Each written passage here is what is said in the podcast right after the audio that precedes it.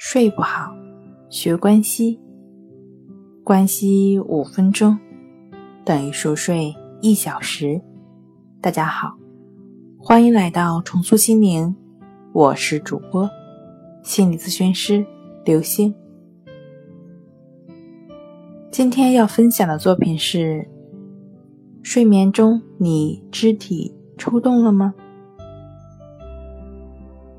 周期性肢体抽动是一项干扰睡眠的病症。它不同于一些人入睡时偶尔的身体抽搐。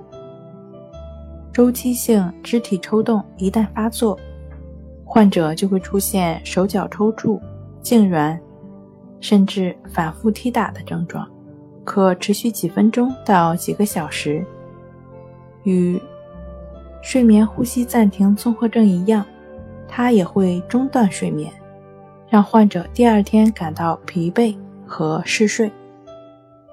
如果你一觉醒来，发现床上乱七八糟，或者同床的人说你睡觉时抽搐或踢打，你可能患上了周期性肢体抽动，就应该到睡眠紊乱中心就诊。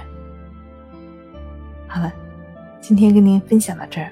欢迎关注我们的微信公众账号“重塑心灵心理康复中心”，也可以添加 s u 零一一二三四五六七八九与专业的咨询师对话，了解失眠的解决办法。